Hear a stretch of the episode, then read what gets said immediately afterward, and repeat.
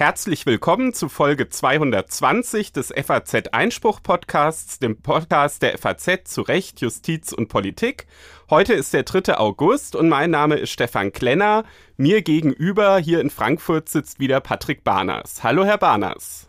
Hallo, Herr Klenner. Herr Barners, es ist heute ein super heißer Sommertag hier in Frankfurt. Wir haben zum Glück eine Klimaanlage. Ähm, aber es ist ja trotzdem so, ich weiß nicht, wie es Ihnen geht, dass obwohl es so heiß ist, alle gerade darüber reden, womit Sie eigentlich heizen. Womit heizen Sie denn Ihre Wohnung, Herr Barners? Ja, das Alltägliche ist zum Politikum geworden.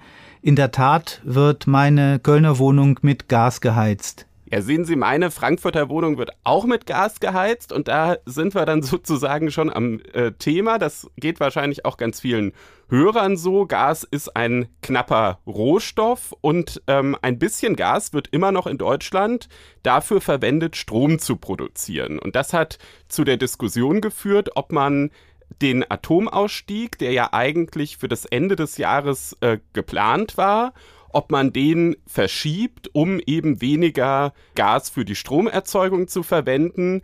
Und wir werden heute mit äh, Philipp Bender, einem Juristen, der auch schon zum Atomrecht publiziert hat, klären, wenn es jetzt eben diese Verschiebung des Atomausstiegs gibt, ähm, wie ist das rechtlich äh, zu fassen? Es gibt da ja viele Stichworte, Streckbetrieb, Laufzeitverlängerung, Hochfahren bereits äh, stillgelegter Anlagen. Philipp Bender wird uns ein bisschen helfen, das alles zu sortieren. Die Klärung, was rechtlich möglich ist, wird dann hoffentlich auch Klarheit darüber schaffen, was politisch denkbar ist. Auch insofern äh, haben Sie da ein besonders spannendes Thema sich vorgenommen. Und ich hoffe, dass es dann auch spannend weitergeht, vielleicht sogar im kriminalistischen Sinne spannend. Wir werden nämlich über den 6. Januar 2021 und die amerikanischen Untersuchungen über den Angriff auf das Kapitol sprechen. Da waren wir dann quasi schon auf zwei Kontinenten. Zuerst ähm, in Europa mit dem Atomgesetz, danach äh, in den USA mit dem Sturm aufs Kapitol. Und heute in diesem Podcast gehen wir noch auf den dritten Kontinent. Danach unterhalten sie sich nämlich mit Julius Distelhoff über die Verfassung in Tunesien. Ja, Tunesien hat sich eine neue Verfassung gegeben oder vielleicht muss man eher sagen, wie auch unser Experte meint, hat sich eine neue Verfassung geben oktroyieren lassen vom tunesischen Präsidenten, der in der vergangenen Woche eine Volksabstimmung hat abhalten lassen über einen sehr umfangreichen, auch sehr detaillierten äh, neuen Verfassungsentwurf, der auch insbesondere die Vollmachten des Präsidenten stärkt. Da ist dann die Frage, was bleibt von den Hoffnungen auf Konstitutionalisierung, auf Stärkung von Selbstbestimmung, die mit dem arabischen Frühling verbunden waren. Und Julius Distelhoff weiß das aus nächster Nähe. Er lebt nämlich auch in Tunis und kann uns dann so ein bisschen äh, das berichten. Er hat auch einen ziemlich interessanten Beitrag zur tunesischen Verfassung mit allen Details verfasst, ähm, den es natürlich für unsere Abonnenten von FAZ Einspruch auch zu lesen gibt. Wer das tun möchte, kann auch unter faz.net slash Einspruch testen ein Probeabo abschließen.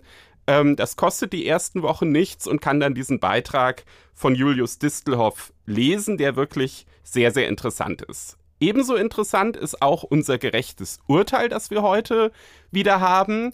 Äh, wie immer verrate ich nicht genau, worum es geht, aber das Rechtsgebiet ist das Mietrecht und es geht in der Auslegung dort richtig Jahrzehnte zurück bis ins Jahr 1960. Wir werden uns am Ende wieder mit etwas Literarischem beschäftigen. Früher war das Feuilleton immer der letzte, letzte Teil in der Zeitung, weil man dachte, wenn man sich mit den schwierigen Dingen im Ernst des Lebens beschäftigt hat, äh, dann, dann kommen die schönen, die schönen Künste und erheben die Seele äh, wieder. Ähm, und so soll es bei uns am Ende auch wieder, äh, kann ich sagen, um Literatur gehen. Denn Herr Klenner und ich hatten ja bereits in unserer ersten gemeinsamen Sendung ähm, vor drei Wochen versucht, Jura und Literatur ein bisschen zu verbinden. Erfreulicherweise haben die meisten Hörer uns äh, darauf ein positives Feedback gegeben. Und heute soll es nun nochmal um ein Buch gehen, aber ein ganz anderes, einen sogenannten literarischen Kommentar zum Grundgesetz. Und ehe wir zu diesen schönen Dingen kommen, wird es jetzt erstmal wieder um die ganz harten Dinge gehen, nämlich ums Atomrecht. Wir starten jetzt mit Philipp Bender. Wegen des Ukraine-Kriegs und der damit verbundenen Gasknappheit streitet die deutsche Politik gerade heftig über die Laufzeitverlängerung für Atomkraftwerke. Selbst etliche grünen Politiker schließen einen Streckbetrieb der drei noch laufenden Atomkraftwerke über den 31. Dezember nicht aus. FDP-Chef Christian Lindner erwägt sogar eine Nutzung bis 2024, ebenso die Union. Und bei mir am Telefon ist jetzt Dr. Philipp Bender. Er ist Volljurist, hat im Januar bereits als akademischer Rat an der Uni Bonn einen ähm, Beitrag für FAZ Einspruch zum Thema Atomkraft bei uns geschrieben. Ab Mitte August wird er Anwalt in einer Bonner Kanzlei sein und jetzt ist er gerade im Urlaub, ähm, steht uns aber trotzdem zur Verfügung. Guten Morgen, Herr Bender. Guten Morgen, Herr Klenner. Danke für die Einladung. Herr Bender, nicht alle Hörer des FAZ Einspruch Podcasts haben das Atomgesetz jetzt schon so oft gelesen wie Sie. Erklären Sie uns vielleicht einfach zu Beginn, wie ist da der Atomausstieg, der ja aktuelle Rechtslage ist, dort geregelt? Genau, sehr gerne. Also da müssen wir vielleicht etwas historisch zurückgehen, aber ich will mich halbwegs kurz fassen. Wir müssen die gesamte Geschichte des Atomausstiegs seit 2000 bzw. 2002, seitdem also Rot-Grün unter dem damaligen Kanzler Schröder der erste, wenn Sie so wollen, Atomausstieg beschlossen worden ist. Das hat man so gelöst letztlich, um das mal jetzt rechtstechnisch kurz zu erklären, dass den noch laufenden Anlagen und den noch laufenden Kern Kraftwerken sogenannte Reststrommengen zugewiesen worden sind. Das heißt also Reststrommengen, die diese Anlagen noch produzieren sollten. Und äh, wenn diese Strommengen produziert, also sprich ja ins, ins Netz eingespeist worden wären, dann wäre quasi über diese Art Regulation irgendwann die Laufzeit der Atomkraftwerke dann eben geendet. Also das heißt, äh, Atomkraftwerk XY, das war also aufgedröselt für jede Anlage je nach Alter des, des KKW gesondert betrachtet, hat noch so und so viel Terawatt pro Stunde Strom zu erzeugen. Und wenn diese Menge eben diese Reststrommenge erzeugt war, dann sollte die sogenannte Berechtigung zum Leistungsbetrieb, das wird noch wichtig werden, sollte dann eben erlöchen ab diesem Zeitpunkt. Dann kam ja 2010, Ende 2010 die schwarz-gelbe Bundesregierung und sie ist dann den Weg gegangen zu sagen, wir geben den Atomkraftwerken noch zusätzliche zu, zu verstromende Reststrommengen und verlängern dadurch die Laufzeit. Ja, man hat ja immer davon gesprochen, dass die Kernenergienutzung eben als Brückentechnologie über den rot-grünen Ausstieg hinaus noch einige Jahre, man waren so im Schnitt äh, zwölf Jahre wäre das verlängert worden, dass die Kernenergie als Brückentechnologie noch weiterhin nutzbar sein sollte. Dann kam im März 2011 Fukushima, also das Reaktorunglück in, in Japan und dann ist die schwarz-gelbe Regierung unter Angela Merkel hat sich sehr beeilt, dann wieder diesen Verlängerungen, diese Laufzeitverlängerung rückgängig zu machen und wenn Sie so wollen, einen zweiten Ausstieg aus der Kernenergienutzung zu beschließen. Und äh, man hat es einfach dann so gemacht, regelungstechnisch, man hat also diese zusätzlich kurz zuvor zugewiesenen Reststrommengen wieder kassiert, also wieder im Gesetz, im Atomgesetz gestrichen und hat zusätzlich, und das ist aber ein relevanter Punkt, 2011 auch fixe kalendarische Enddaten für die Berechtigung zum Leistungsbetrieb einzelner AKW, also auch hier wieder für jede Anlage gesondert dann festgelegt. Und das hatte eben jetzt zur Folge, dass äh, wir äh, Ende 21, also Ende letzten Jahres gesehen haben, dass drei äh, KKW vom Netz gegangen sind und die letzten überhaupt noch laufenden Meiler, so ungefähr drei Stück auch an der Zahl, die sollen dieses Jahr 2022 ihren Leistungsbetrieb endgültig einstellen. Das bedeutet, wenn man jetzt den Atomausstieg 2002 und den Atomausstieg nach Fukushima miteinander vergleicht, dann kann man sagen, die sind äh, gesetzestechnisch so ein bisschen unterschiedlich vorgegangen. Rot-Grün hatte einfach so eine Reststrommenge da reingeschrieben und die Regierung von Angela Merkel hat es dann so gemacht, dass sie auch eben ganz konkrete Daten da aufgeschrieben haben. Genau, richtig. Dann können sich das unsere Hörer jetzt so ein bisschen vorstellen. Wer das auch nochmal nachlesen will, guckt am besten einfach mal in den Paragraph 7 Atomgesetz. Da ist das mit den Daten sehr, sehr schön erkennbar. Jetzt würde ich mit Ihnen gerne in die Zukunft gucken. Und zwar ist es ja so, dass zurzeit noch drei Atomkraftwerke laufen, nämlich Emsland, Isar 2 und Neckar-Westheim 2. Die sollten eigentlich eben laut Atomgesetz am 31. Dezember abgeschaltet werden. Und jetzt wird überlegt, dass man die in einem sogenannten Streckbetrieb noch weiterlaufen lässt. Was ist so ein Streckbetrieb gesetzestechnisch? Ist das dasselbe wie eine Laufzeitverlängerung? Also prinzipiell schon. Wir müssen unterscheiden, wenn wir von Laufzeitverlängerung reden, also wenn wir von Laufzeit generell eines AKW reden oder KKW, dann meinen wir damit immer den sogenannten Leistungsbetrieb. Und Leistungsbetrieb heißt eben, das KKW erzeugt tatsächlich Strom oder produziert Elektrizität. Das heißt also, wenn die Berechtigung zum Leistungsbetrieb endet, heißt das also in erster Linie erstmal nur, dass keine Stromproduktion mehr Erfolg, erfolgen darf, so ungefähr. Also genehmigungsrechtlich nach dem Paragraph 7, den Sie eben genannt haben, Atomgesetz. Das ist die geltende Lage. Wenn man jetzt also über das fixe Enddatum für die letzten drei, Sie haben sie gerade genannt, die letzten drei äh, Anlagen, die Ende diesen Jahres eigentlich vom Netz gehen sollten, also ihr Recht zum Leistungsbetrieb zur Stromproduktion soll also Ende des Jahres erlöschen durch Gesetz, durch die Regelung im Atomgesetz. Da muss also keine administrative Entscheidung, kein Verwaltungsakt mehr her oder so, sondern das geht allein aufgrund des, des Atomgesetzes, Paragraph 7. Dann endet also da das Recht zur Stromproduktion. Der Streckbetrieb würde jetzt bedeuten, ich versuche mit den bereits vorhandenen radioaktiven Inventar, also in Brennelementen, die jetzt aktuell vorhanden sind, also sprich ohne neue bestellen zu müssen, die versuche ich so in die Produktion zu bringen, dass sie über dieses Datum hinaus weiterhin Strom produzieren können. Das heißt, die sind natürlich irgendwann mal abgebrannt, jetzt mal etwas vielleicht flapsig gesagt. Und der Streckbetrieb bedeutet letztlich, ohne jetzt zu technisch werden zu wollen, aber Sie haben ja nach der rechtlichen Frage auch gefragt, dass äh, über das Ausstiegsdatum 31.12.2022 hinaus noch eine Stromproduktion stattfinden soll. Und das wäre jedenfalls nach geltender rechtlicher Lage, Paragraph 7 Atomgesetz, nicht möglich. Das heißt also, so gesehen kann man sagen, ja, das wäre dann quasi ein Weiterbetrieb, eine Laufzeitverlängerung. Ganz technisch, wie gesagt, müsste man von der Verlängerung des Rechts zum Leistungsbetrieb der KKW sprechen. Wie könnte der Bundestag das gesetzestechnisch machen? Also würde der dann äh, einfach ein Gesetz beschließen, wo dann diese bisherigen Daten, die da drin stehen, rausgestrichen werden oder könnten dann da neue Daten reingeschrieben werden? Würde man auf die Daten wieder komplett verzichten und einfach nur, nur Reststrommengen machen? Was, was wären da so die Möglichkeiten?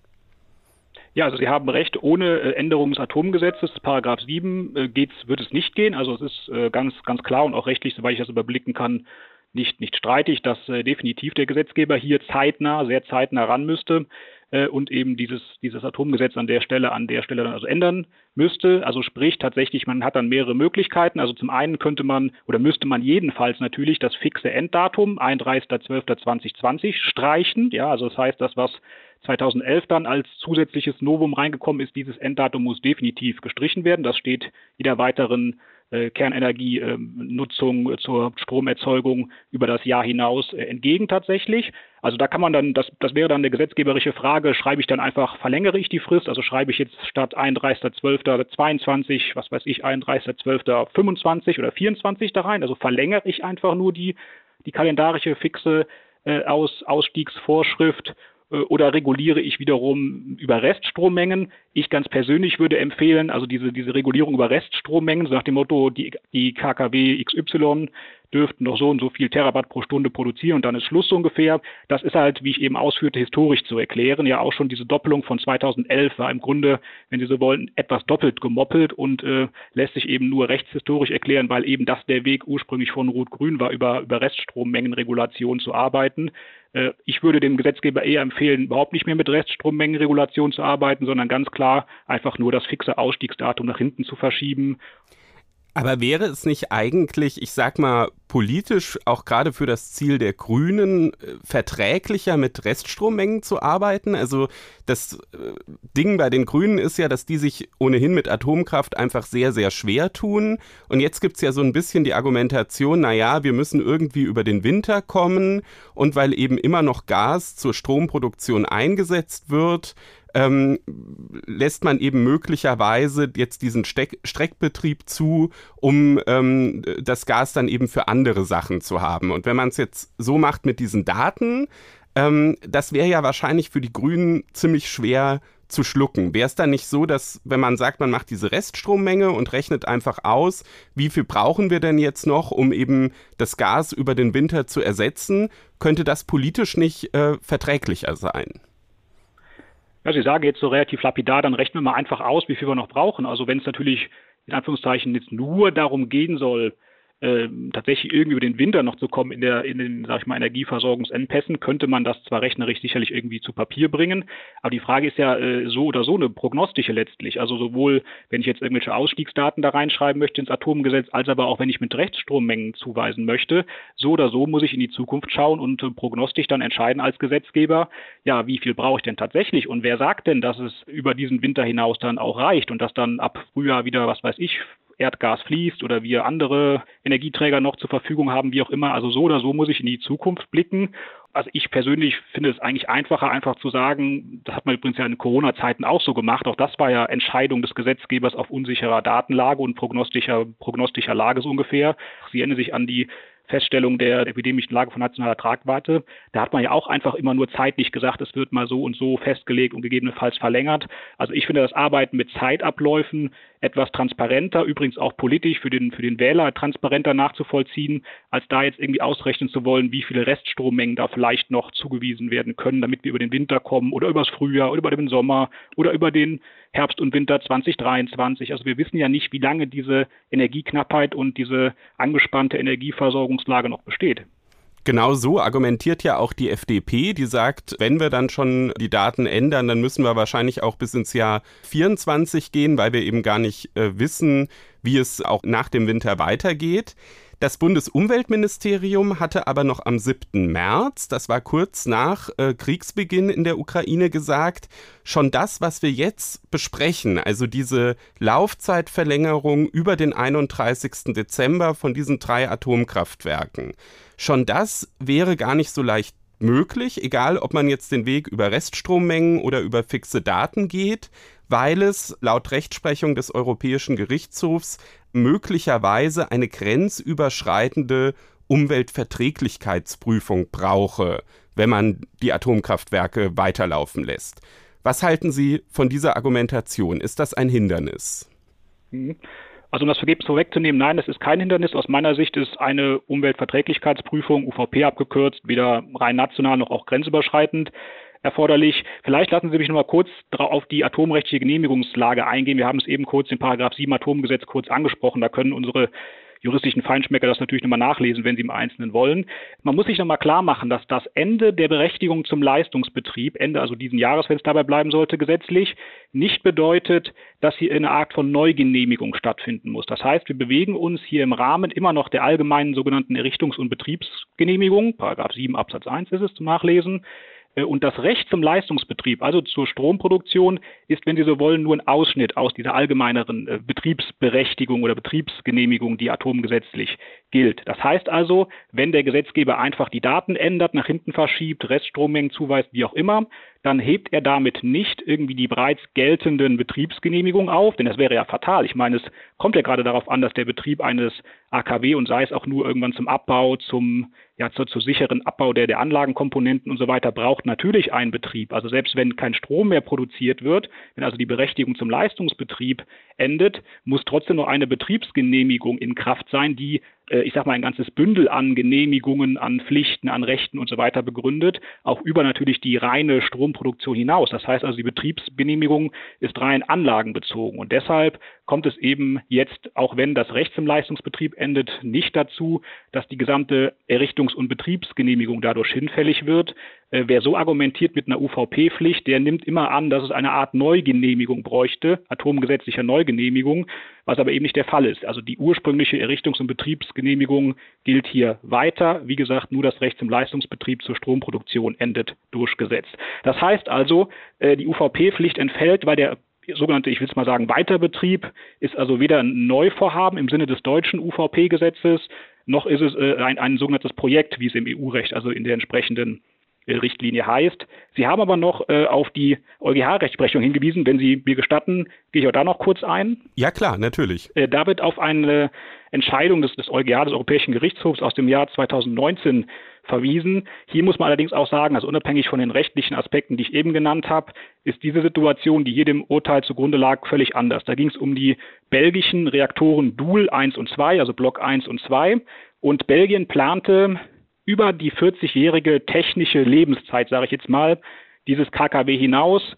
Und Belgien wollte wiederum auch durchgesetzt dann zehn Jahre nochmal draufhauen. Das heißt also Art 1 Unterschied hier, Wir äh, hatten es also in Belgien mit einer erheblichen Laufzeitverlängerung zu tun, zehn Jahre tatsächlich für sehr, sehr alte Anlagen, die also schon über ihre eigentlich vorgesehene technische Lebensdauer hinaus nochmal nicht gerade unerheblich verlängert werden sollte. Das ist eine ganz andere Situation als in Deutschland. Also über die drei beziehungsweise sechs Anlagen vielleicht, über die wir überhaupt noch hier im Ansätzen diskutieren, die sind äh, noch längst keine 40 Jahre alt. Also es wäre erst Ende de, der 20er Jahre der Fall. Die Anlagen, über die wir reden, gingen ans also gingen ans Netz in den Leistungsbetrieb Ende der 80er Jahre, 1988, 1989. Das heißt also, unsere Anlagen sind erheblich jünger als der Fall Dual 1 und 2. Und was eben aufgrund dieser dieses hohen Alters der Anlagen in Belgien erforderlich war, waren tatsächlich umfangreiche, ja, ich sag mal, Sanierungs- nachrüstungstechnische, technische Verbesserungsmaßnahmen, übrigens auch Baumaßnahmen. Also da sollten ganz neue Reaktorkuppeln draufgesetzt werden, da sollten neue Gebäude gebaut werden, wo wiederum auch Lüftungsanlagen und Brandschutzanlagen drin waren. Auch das wird nach dem UVP-Gesetz als potenziell umweltbeeinträchtigend angesehen. Da ging es also insgesamt um technische Nachrüstung Baumaßnahmen in Höhe von 700 Millionen Euro. Also wie gesagt, das war also ganz erheblich, dass da ohne weiteres angenommen wurde, dass hier potenziell Umweltauswirkungen ähm, zu befürchten sind. Aber das ist nicht mit der deutschen Situation zu vergleichen. Okay, dann verstehe ich, dieser belgische Fall ist nicht vergleichbar, deshalb überzeugt Sie das Argument äh, mit dem Europäischen Gerichtshof nicht. Ich verstehe auch, dass quasi dieser Leistungsbetrieb nur ein Ausschnitt der Betriebsgenehmigung ist. Wie lang gilt denn so eine deutsche Betriebsgenehmigung? Also Sie haben jetzt bei der, bei der europäischen Rechtsprechung diese 40 Jahre genannt. Wie lange darf man ein ähm, Kernkraftwerk betreiben, wenn man so eine Betriebsgenehmigung grundsätzlich hat? Und wenn man jetzt mal von diesen Enddaten, die im Atomgesetz stehen, die natürlich dann nochmal eine Sonderregelung sind, absieht. Also ich habe richtig immer unterschieden zwischen dem Recht zum Leistungsbetrieb und der Betriebsgenehmigung. Als das Atomgesetz 1959 geschaffen worden ist, gab es überhaupt keine, bis heute nicht im Gesetzestext übrigens, keine Befristung der Betriebsgenehmigung für, für KKW. Im Gegenteil, die ist sogar eigentlich ausgeschlossen. Also ich darf keine, auch von den von seitens der, der Aufsichtsbehörden, wenn es ums Genehmigungserteilung geht, darf ich eine Betriebsgenehmigung für Anlagen überhaupt nicht befristen. Das sagt das äh, das hat das Atomgesetz ausdrücklich. Das heißt also weder rechtlich noch verwaltungsrechtlich, also weder gesetzlich noch verwaltungsrechtlich äh, sind diese Betriebsgenehmigungen irgendwie befristet. Man sagt, wie gesagt, das ist aber eher technisch, das ist also keine rechtliche Vorgabe, dass so ein äh, KKW, wie gesagt, so eine Design Dauer oder, oder Lebensdauer in Anführungszeichen, wenn Sie so möchten, von etwa 40 Jahren hat. Also über jedenfalls über diese technischen Stand von äh, Kernenergieanlagen, über die wir gerade uns hier praktisch unterhalten. Das heißt also etwa 40 Jahre, aber das ist weder europarechtlich vorgegeben, also Stichwort Euratom, noch ist das nationalrechtlich durch das, ähm, durch das Atomgesetz vorgegeben. Das ist so Pi mal Daumen, wo man sagt, aus Ingenieurs- oder technischer Sicht, ja, so 40 Jahre hat so, eine, hat so eine Anlage, aber das hat keine rechtlichen Folgen. In Deutschland sind wir immer dazu übergegangen, etwas vorsichtig, die wir ja immer schon bei der Nutzung der Kernenergie waren, dass wir eigentlich immer so 32 Lebensjahre in Anführungszeichen für so eine Kernenergieanlage veranschlagt haben. Und so waren auch die ganzen, etwa die Ausstiegsdaten bei Rot-Grün damals berechnet. Da hat man auch gesagt, na ja, wir wollen mal schauen, dass ich sag mal so ein dass so, so, eine Anlage etwa so 32 Jahre, vielleicht hier und da mal ein bisschen mehr, aber möglichst keinesfalls länger irgendwie als eben 40 Jahre am Netz bleibt. Und äh, so hat man damals eben auch 2002 dann eben diese Reststrommengen berechnet, in, in Absprache übrigens ganz eng mit den Energieversorgungsunternehmen, dass man eben sagte, also wir legen euren Anlagen mal so 32 Jahre Lebenszeit äh, zugrunde und dann schauen wir, wie wir hier die Reststrommengen berechnen und ins Gesetz schreiben, so ungefähr. Aber es gibt keinerlei ähm, gesetzliche oder wie auch immer Vorgabe, die sagt, also ein deutsches Kernkraftwerk darf nur 40 Jahre oder nur 32 Jahre laufen. Wenn ich das aber zu Ende denke, also wenn es tatsächlich so ist, dass man sagt, technisch wäre das so 32 Jahre möglich und außer diesen Ausstiegsdaten, die wie gesagt eine Spezialregelung sind, äh, gilt diese Betriebsgenehmigung erstmal rein juristisch ähm, sozusagen unendlich. Dann haben wir doch wenn wir jetzt total in die Bredouille kämen mit der Stromerzeugung, eigentlich noch mehr Ressourcen, oder? Also wir könnten dann doch noch mehr Atomkraftwerke nutzen als jetzt nur die drei, die noch laufen, weil es gibt ja zum Beispiel auch die drei, die im letzten Dezember ihren Betrieb eingestellt haben, ihren Leistungsbetrieb eingestellt haben.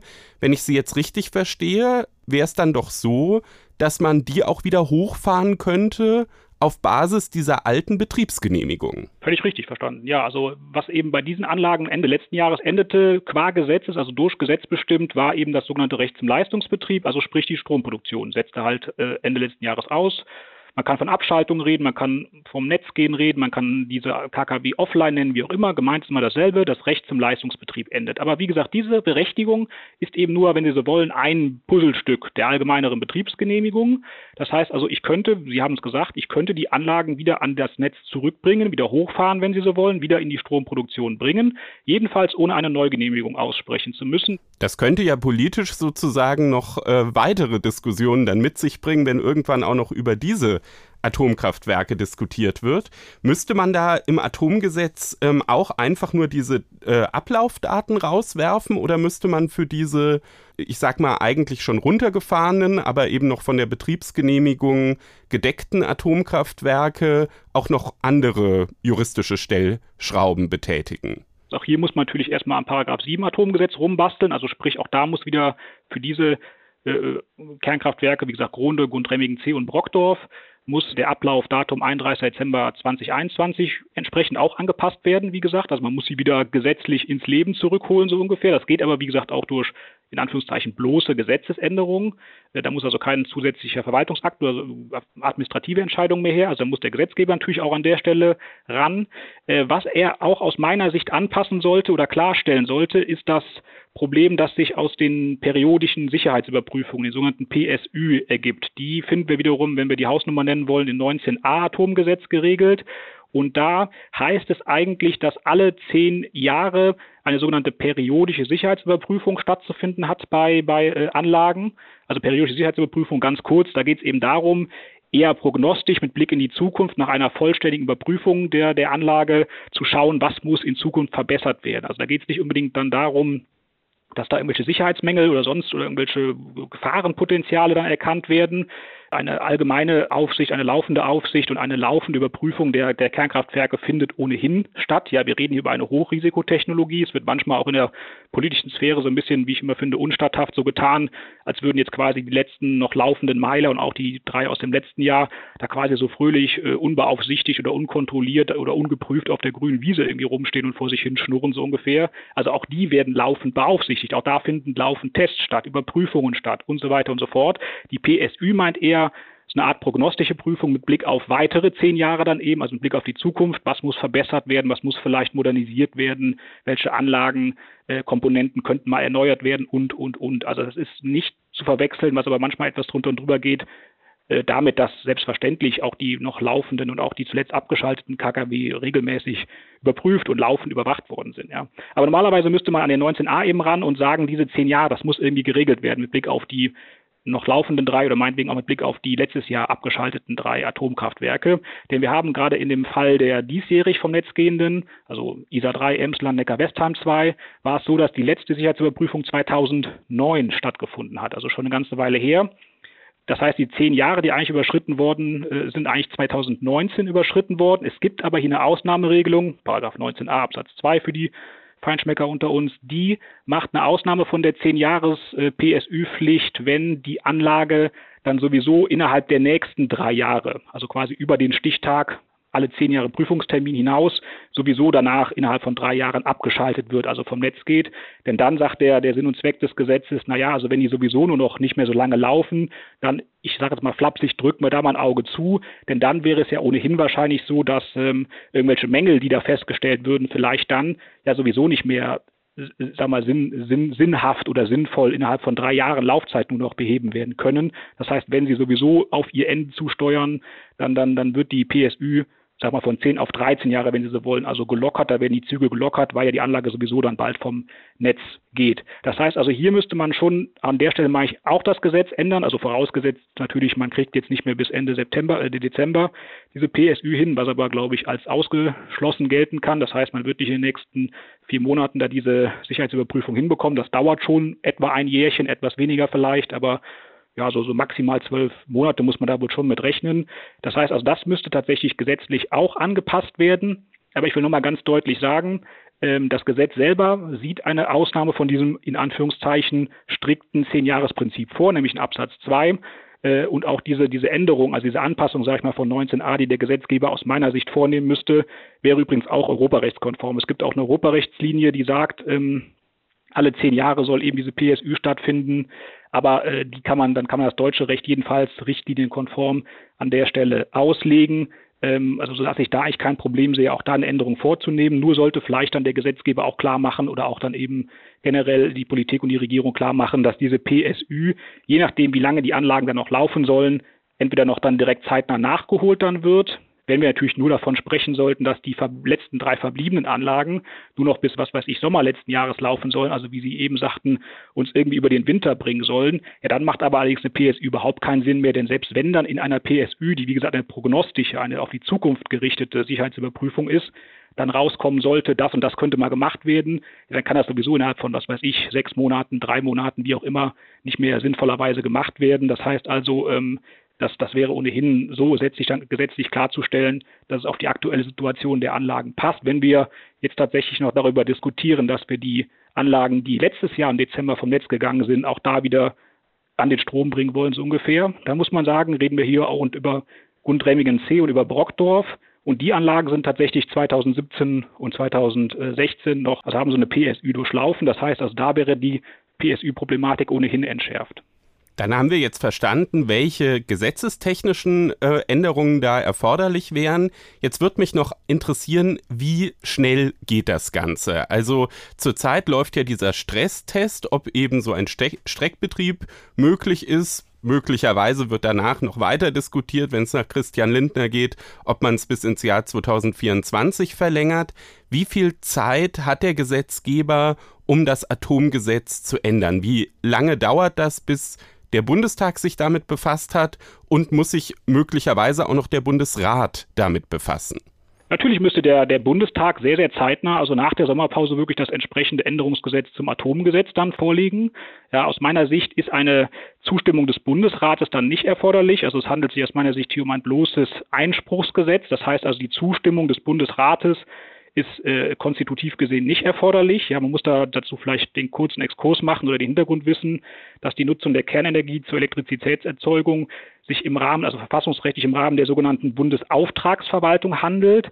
Das heißt also, dass das ursprüngliche Atomgesetz 1959 bedurfte noch der Zustimmung. Das heißt also, Bundesauftragsverwaltung heißt, äh, die Länder beaufsichtigen zwar etwa die die, die Kernenergieanlagen nach dem Atomgesetz, aber sind Weisungen des Bundes unterworfen. Also vollziehen Bundesrecht hier am Atomrecht nicht in eigenem Regime, unabhängig von irgendwelchen Weisungen, fachlichen Weisungen des Bundes, sondern unterliegen hier auch der kompletten Fachaufsicht und, und eben auch fachlichen Weisungen des Bundes. Aus meiner Sicht, wie gesagt, ist aber kein Zustimmungserfordernis für jedes Änderungsgesetz jetzt des Atomgesetzes erforderlich, denn äh, für jede Gesetzesnovelle, für jede Änderung ist im Einzelnen zu prüfen, ob konkreter Inhalt der Zustimmung wiederum des Bundesrates bedarf. Also nur weil das ursprüngliche Gesetz mal zustimmungspflichtig ist, ist auch nicht jede Änderung zustimmungspflichtig. Bei der Laufzeitverlängerung, wenn ich es mal so nennen möchte, ähm, liegt aber aus meiner Sicht keine Kompetenzverschiebung im föderalen Gefüge von, ich sag mal, konstitutiver Bedeutung, wie man immer sagt, vor. Das heißt also, das Zustimmungserfordernis zugunsten des Bundesrates wäre nur dann notwendig, wenn jetzt diese Verlängerung der Laufzeit eine Kompetenzverschiebung im föderalen Gefüge von konstitutiver Bedeutung sein würde.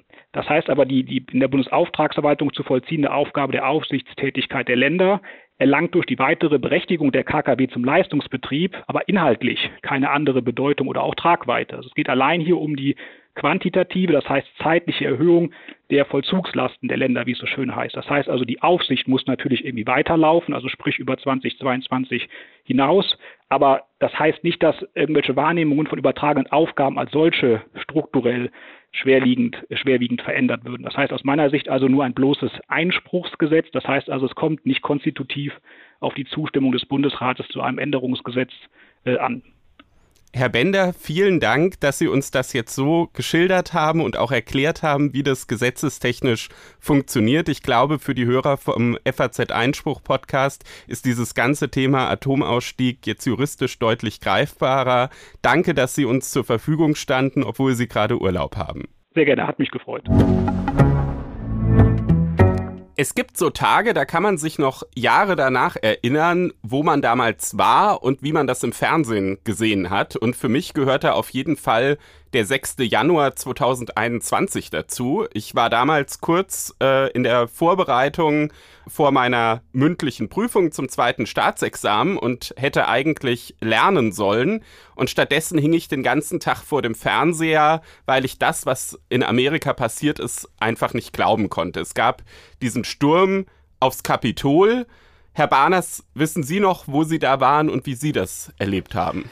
Ja, ich ähm, äh, saß da in Berlin in der Küche und habe es auch ungläubig verfolgt und ähm, stand in recht engem Austausch mit der Frankfurter Feuilleton-Redaktion, ähm, weil man es dort natürlich auch sehr ungläubig verfolgte und sich dann an mich wandte, weil ich auch mal drei Jahre vor der Präsidentschaft von Donald Trump auch mal drei Jahre Kulturkorrespondent in den USA war und ja, da hoffte man äh, von mir also äh, eine Erklärung für diese bizarren, monströsen Szenen bekommen zu können.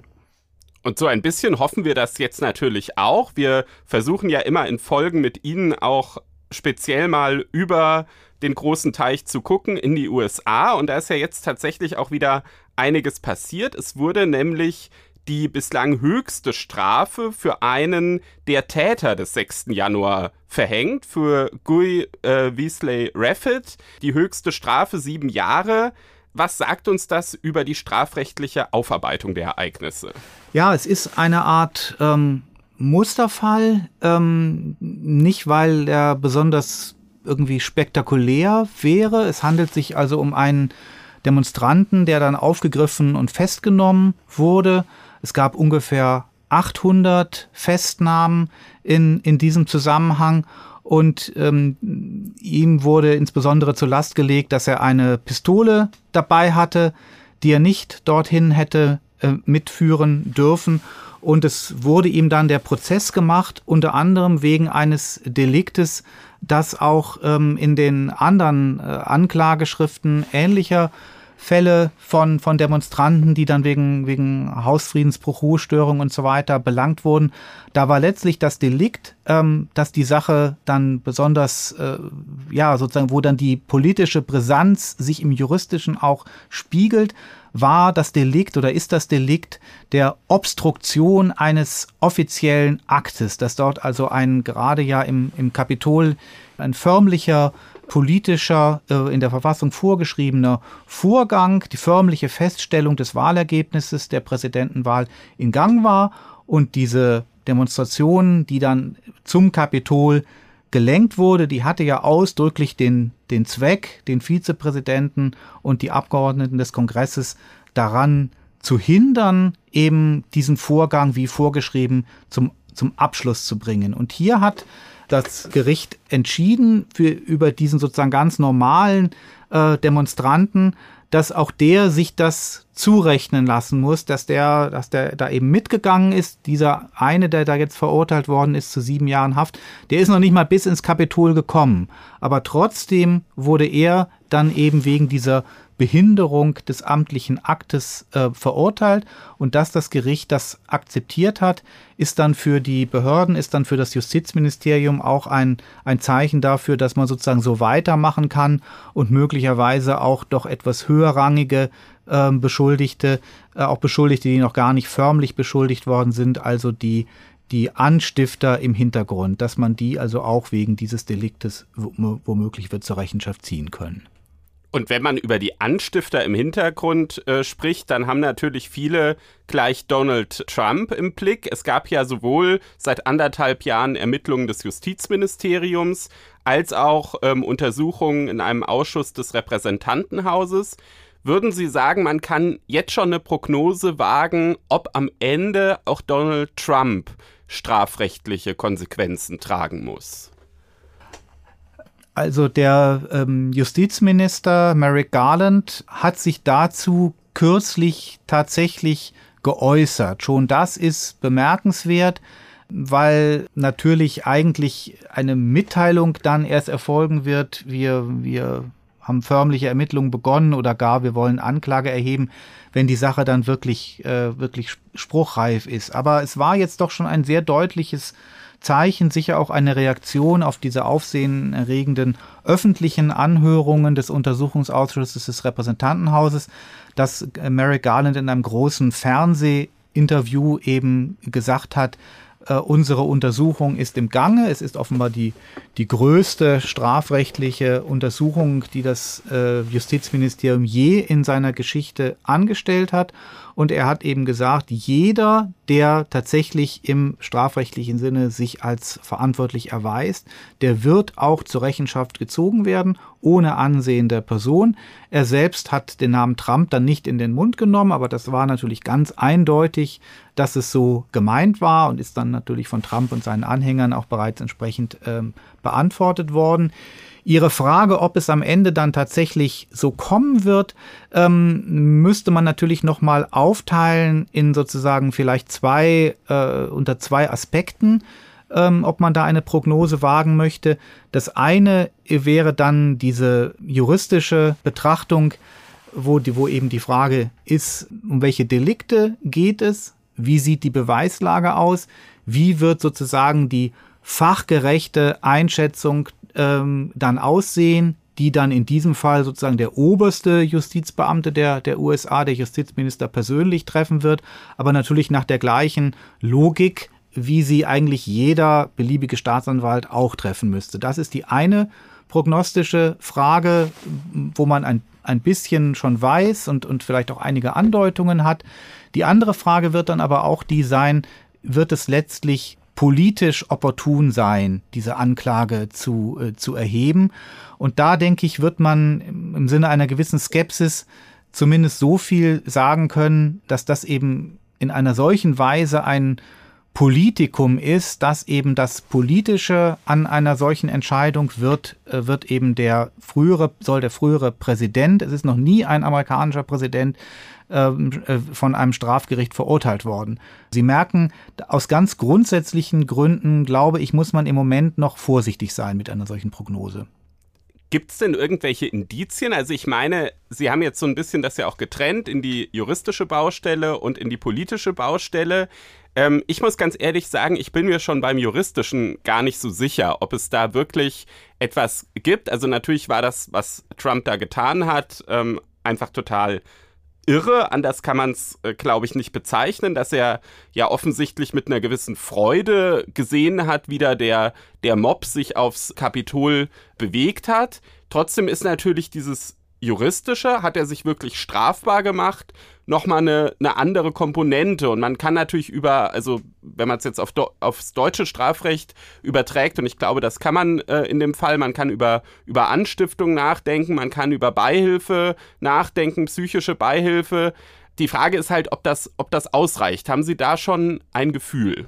Ja, ich würde da jetzt dann tatsächlich bei aller gebotenen Vorsicht doch auch die Analogie ziehen wollen zwischen, zwischen diesem einfachen Demonstranten, dem Trump-Anhänger mit der, mit der Waffe, der jetzt verurteilt worden ist und der sieben Jahre ins Gefängnis gehen wird, weil er daran mitgewirkt hat, an dem Versuch zu, zu verhindern, dass wie vorgeschrieben eben genau an diesem 6. Januar diese ähm, Ratifikation der Ergebnisse des Wahlmännerkollegiums auch vorgenommen werden kann.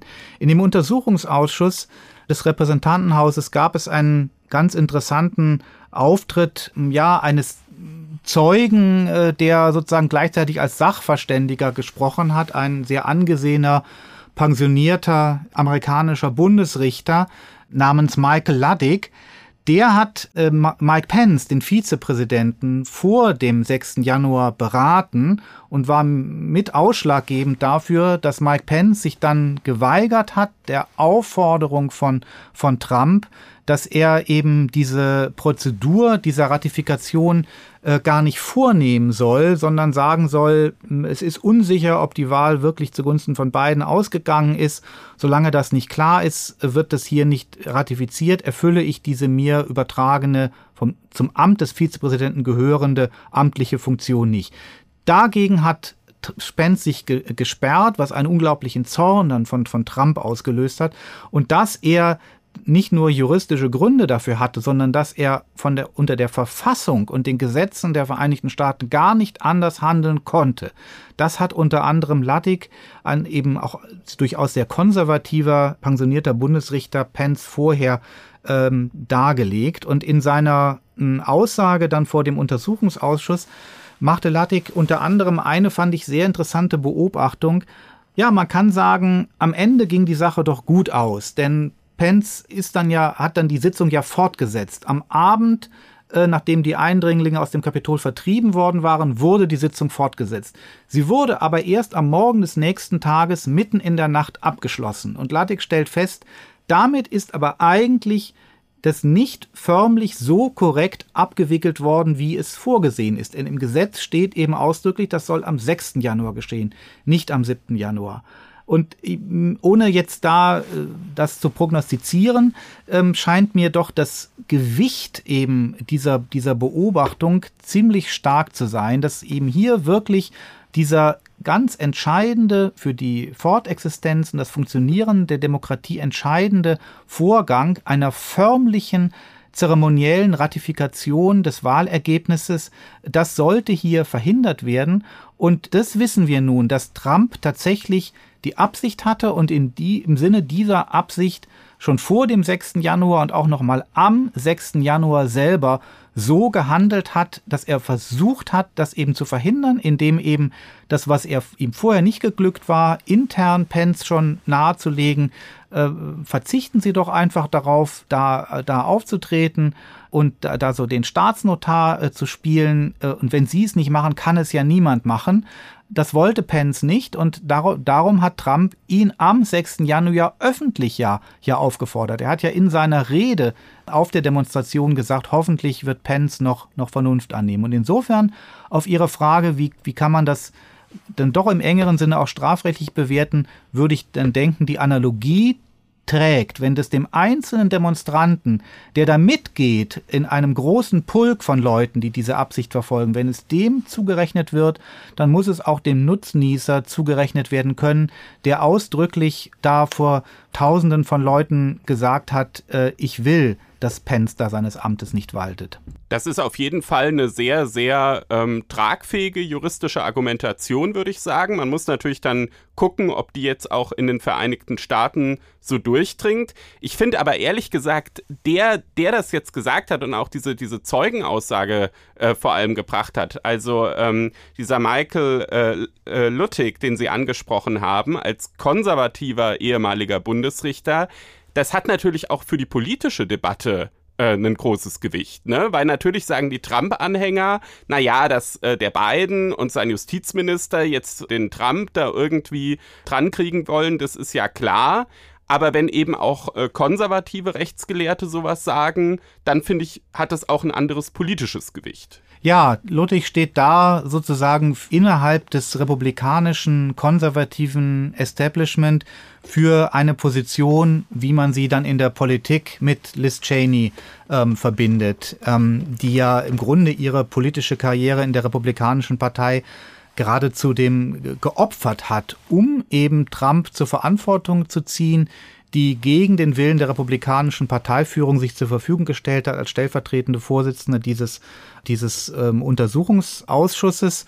Und jetzt waren ja gerade am Dienstag wieder, äh, wieder Vorwahlen wo, soweit ich das sehe, überwiegend doch auch wieder die von Trump unterstützten Kandidaten sich, sich durchgesetzt haben, die dann eben auch diese Legende, dass die Wahl gestohlen worden sei, weiter verbreiten. Aber man kann zumindest eben sagen, Liz Cheney ist nicht allein. Wenn sich Trump jetzt durch diese Vorwahlergebnisse sehr ermutigt fühlen sollte, könnte er ja theoretisch auch noch vor den anstehenden Kongresswahlen äh, seine erneute Kandidatur für die Präsidentschaft ähm, verkünden. Er, er darf ja juristisch, zumindest Stand jetzt, nochmal antreten.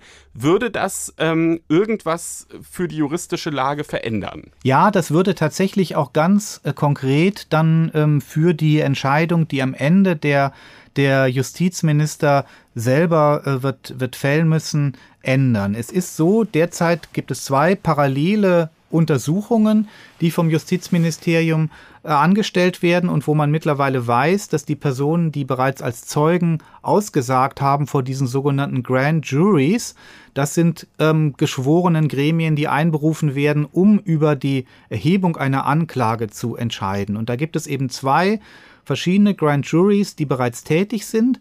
Die eine beschäftigt sich mit dem 6. Januar im engeren Sinne, die andere beschäftigt sich mit der Frage, ob, ob Trumps Versuche, das Wahlergebnis korrigieren zu lassen ähm, und äh, die Versuche seiner Mitarbeiter äh, strafrechtliche ähm, Relevanz haben. Und in beiden Grand Juries könnte es am Ende sein, dass auch Trump auf die Liste der Beschuldigten gesetzt wird. Sollte der von Ihnen skizzierte Fall dann eingetreten sein und er förmlich seine Kandidatur um die Präsidentschaft erklärt haben, dann wird eine interne, dann wird eine Dienstanweisung des Justizministeriums greifen, die pikanterweise Trumps eigener Justizminister William Barr 2020 erlassen hat. Wohlgemerkt, derselbe Justizminister, ähm, der ja bis, bis ganz am, fast ganz am Ende von Trumps Amtszeit im Amt war und der jetzt auch ausgesagt hat vor dem Untersuchungsausschuss und der in sehr, sehr drastischen Worten sogar mit dem Wort Bullshit dann die, die rechtliche Qualität der, der juristischen Theorien von Trump bewertet hat. Und 2020, als es ja schon mal das, ein erstes Impeachment-Verfahren gegen, äh, gegen Trump gab und als dann auch die damaligen Präsidentschaftswahlen vorbereitet wurden, da hat Barr entschieden, wenn eben ein Kandidat um die Präsidentschaft der Vereinigten Staaten unter Anklage gestellt werden soll, dann muss diese Entscheidung vom Justizminister persönlich nach der Konsultation mit den mit den zuständigen Abteilungsleitern der großen Abteilung im Justizministerium getroffen werden. Das kann also nicht der ermittelnde Bundesstaatsanwalt äh, eigenmächtig entscheiden. Und äh, diese Dienstanweisung interessanterweise ist eben ausdrücklich bestätigt worden von, äh, von Merrick Garland. Das klingt so, als müssten wir es auf jeden Fall die nächsten Wochen noch im Blick haben, Herr Barners. Ich glaube, da wird noch einiges ähm, auf uns zukommen und äh, die Rechtsthemen aus den USA werden uns hier im Einspruch-Podcast nicht ausgehen. Jetzt gehen wir aber erstmal nach Afrika. Wir wollen jetzt über die tunesische Verfassung sprechen.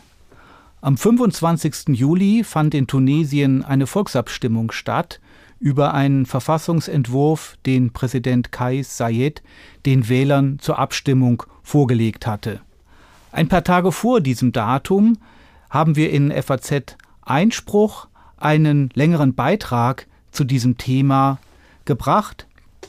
Julius Diestelhoff von der Universität Marburg und sein Kollege Munir Marat haben den Verfassungsentwurf unter die Lupe genommen die einzelnen Bestimmungen erläutert und eine politische Einordnung vorgenommen.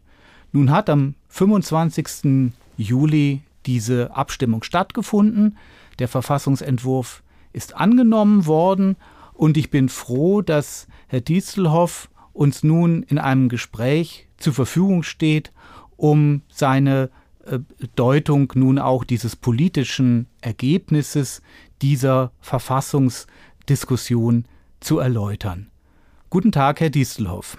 Vielen Dank für die Einladung, Herr Barners. Guten Tag. In Ihrem Artikel haben Sie das, was dieser Verfassungsentwurf, diese neue Verfassung sich vorgenommen hat, als einen radikalen institutionellen Umbruch charakterisiert. Was wird sich denn jetzt mit dieser neuen Verfassung alles ändern im tunesischen Staat? Aus meiner Sicht ist in der Tat der Verfassungstext als radikaler institutioneller Umbruch zu verstehen. Ähm, zunächst einmal mit dem Referendum zur Verfassung aus der letzten Woche endet ein verfassungsgebender Prozess, der seit 2019 regierenden Präsidenten Tunesiens Kais Saied, der im letzten Jahr ebenfalls am 25. Juli 2021 die alleinige Macht in Tunesien übernommen hatte und seitdem mit Präsidialdekreten regierte. Und die neue Verfassung, das äh, sei vorangestellt, ist nun die insgesamt vierte Verfassung des Landes und damit ein zentraler Ankerpunkt für das künftige Politikmodell Tunesiens. Das heißt, es ergeben sich zwangsläufig Veränderungen in der Suprastruktur Tunesiens. Und inhaltlich sprechen etliche Neuerungen im Verfassungstext aus meiner und unserer Sicht für einen radikalen institutionellen Umbruch, vor allem im Vergleich zu der vorherigen Verfassung von 2014. Ganz allgemein, die neue Verfassung wendet sich von der parlamentarischen Demokratie ab und setzt den Rahmen für ein autoritäres Politikmodell, da die Gewaltenteilung quasi abgeschafft wird. Da sowohl der Exekutive und Legislative als auch der Judikative keine Gewalt, Gewalten, sondern lediglich nur Funktionen, beispielsweise gesetzgebende Funktionen, zugesprochen werden. Und stattdessen in Bezug auf die Exekutive die Vorrechte des Präsidenten omnipräsent gemacht werden. Das heißt, Beispielsweise der Präsident repräsentiert die Exekutive allein und entscheidet über die allgemeine Ausrichtung der Politik. Dabei braucht er niemandem gegenüber Rechenschaft abzulegen und die Rolle der Regierung wird beschnitten. Sie muss sich dem Präsidenten verantworten und nur der Präsident entscheidet beispielsweise über die Ernennung und Entlassung von Ministern. Ein weiteres Argument für diesen radikalen Umbruch ist die geplante Abschaffung sämtlicher Verfassungsorgane. Also außer der Wahlbehörde EASY gehören hierzu beispielsweise die Regulierungsbehörde für audiovisuelle Medien, die Instanz zur Bekämpfung von Korruption oder die nationale Instanz für Folterprävention. Auf der Ebene der Legislative soll das Parlament zukünftig in zwei Kammern unterteilt werden.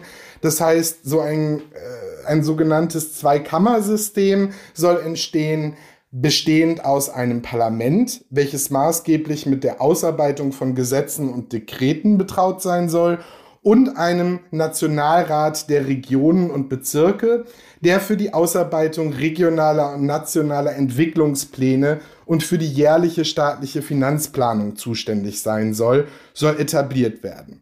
Im Bereich der Judikative soll es kein Streikrecht mehr für Richter geben.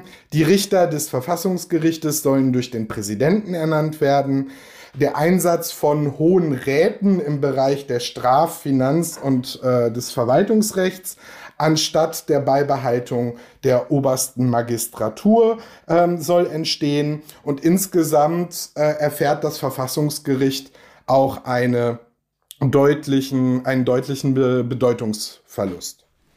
Ja, vielen Dank. Das ist ja, äh, das ist ja jetzt ein reicher Katalog. Man sieht, dass da ein ganz dickes Paket geschnürt worden ist.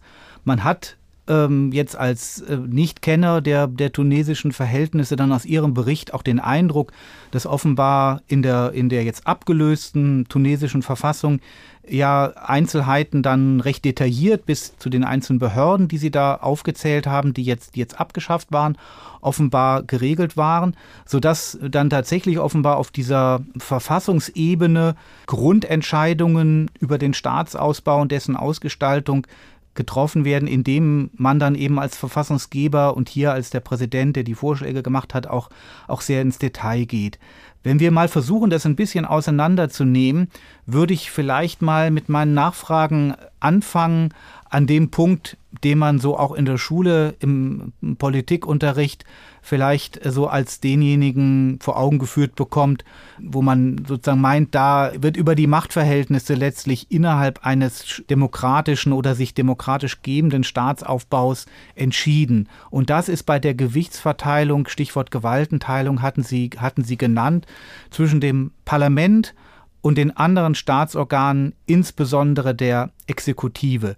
Ich habe Sie jetzt so verstanden, dass das, was wir als Grundlage eines parlamentarischen Regierungssystems kennen, ähm, Einsetzung der Regierung durch das Parlament auch Kontrolle der Regierung durch das Parlament, Verantwortung im formalen, aber auch im politischen Sinne gegenüber dem, dem Parlament, dass es das jetzt in dieser neuen tunesischen Verfassung äh, nicht gibt, dass sie aber offenbar auch zu, hinausgeht über das, was man zum Beispiel aus der französischen Verfassung, einer Präsidialverfassung kennt, wo ja trotzdem äh, der Präsident dann eben mit einer parlamentarischen Regierung regiert. Das scheint, so habe ich Sie verstanden, jetzt anders zu sein oder anders zu werden in Tunesien. Das ist richtig. Die Frage, welches Politikmodell sich vielleicht auch in dieser Verfassungsdebatte ja als, als Vorlage oder als Ideengeber präsentiert hat, stellt sich in Tunesien äh, leider gar nicht richtig. Denn wir müssen wissen, dass das, was hier passiert ist, wirklich präsidial top-down aufoktroyiert wurde. Es gab zwar eine Roadmap des Präsidenten, die eine Online-Befragung zur Ideensammlung für den Verfassungstext im März diesen Jahres mit einschloss, aber an dieser wurde in der Breite der Gesellschaft jedoch nicht teilgenommen. Und äh, man muss vielleicht auch an der Stelle sagen, dass gesellschaftlich nie der mehrheitliche Wunsch überhaupt nach einer neuen Verfassung artikuliert wurde auch wenn der Text von 2014 als imperfekt galt. Ähm, und der verfassungsgebende Prozess, der jetzt zuletzt stattfand, wurde gesellschaftlich auch nie ausgehandelt. Also eine konstitutionelle Debatte setzte im öffentlichen Diskurs erst mit der Vorlage des Verfassungstextes durch Said im Monat vor dem Referendum ein. Und das ist eben auf verschiedene Gründe zurückzuführen. Einerseits die allgemeine Politikverdrossenheit der Bevölkerung, äh, die Angst vor politischer Verfolgung, die auch schon seit der Machtübernahme des Präsidenten im letzten Jahr ähm, schon einige Beispiele findet, ähm, zu erkennen ist und eben auch der, der Fokus der Bevölkerung, der eher auf der Wohlstandssicherung liegt. Das heißt, durch die hohe Währungsinflation, horrende Staatsverschuldung und auch die Lebensmittelkrisen nochmal verstärkt durch den Ukraine-Russland-Konflikt ähm, haben ihr Übriges getan. Das scheint ja jetzt geradezu ein, wenn man es freundlich umschreibt, dialektischer Vorgang gewesen zu sein, dass, dass äh, ein Reformprojekt, das im Namen der Basisdemokratie angekündigt wurde, was auf eine Umkehr der, der, der klassischen Hierarchie von, von oben und unten in der, in der Machtverteilung von Bevölkerung und Staatsapparat, was darauf hinauslaufen sollte, jetzt dann von den Kritikern und auch von Ihnen doch so ge äh, gelesen wird, es wird eine Struktur, wo, wo die Handlungsfreiheit oben eben sehr stark ist und wo dann nur so eine formale demokratische Legitimation noch von unten bezogen wird, stattdessen installiert. Ähm, auch für ein solches Modell, ob das jetzt wirklich Pate stand, oder nicht, äh, gäbe es jedenfalls auch in der Verfassungsgeschichte ja, ähm, ja Vergleichsmöglichkeiten.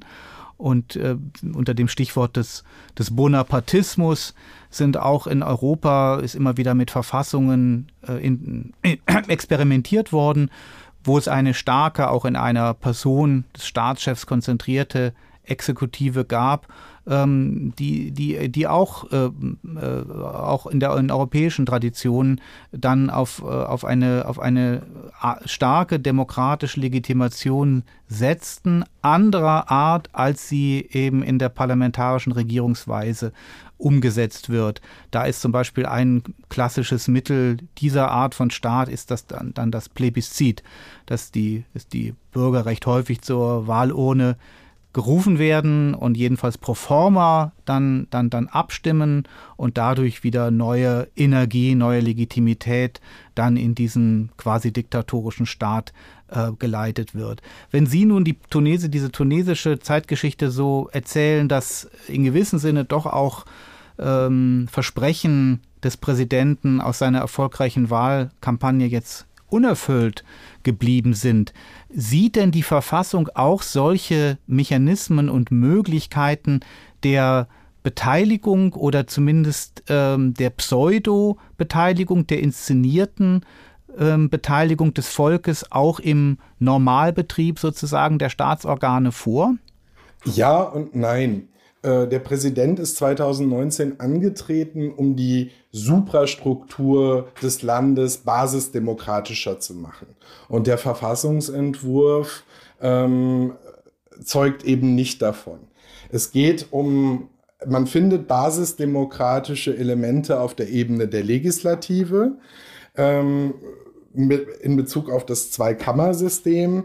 Allerdings ähm, besteht, besteht eine große Diskrepanz zwischen den klaren Funktionsbeschreibungen und Vorrechten für den Präsidenten einerseits und unklaren Mechanismen und Verfahrensweisen im Bereich des legislativen Zweikammersystems sowie der dezentralen Entscheidungsstruktur im Land. Die Sayed versteht als lokale und regionale Räte, die zusammenwirken.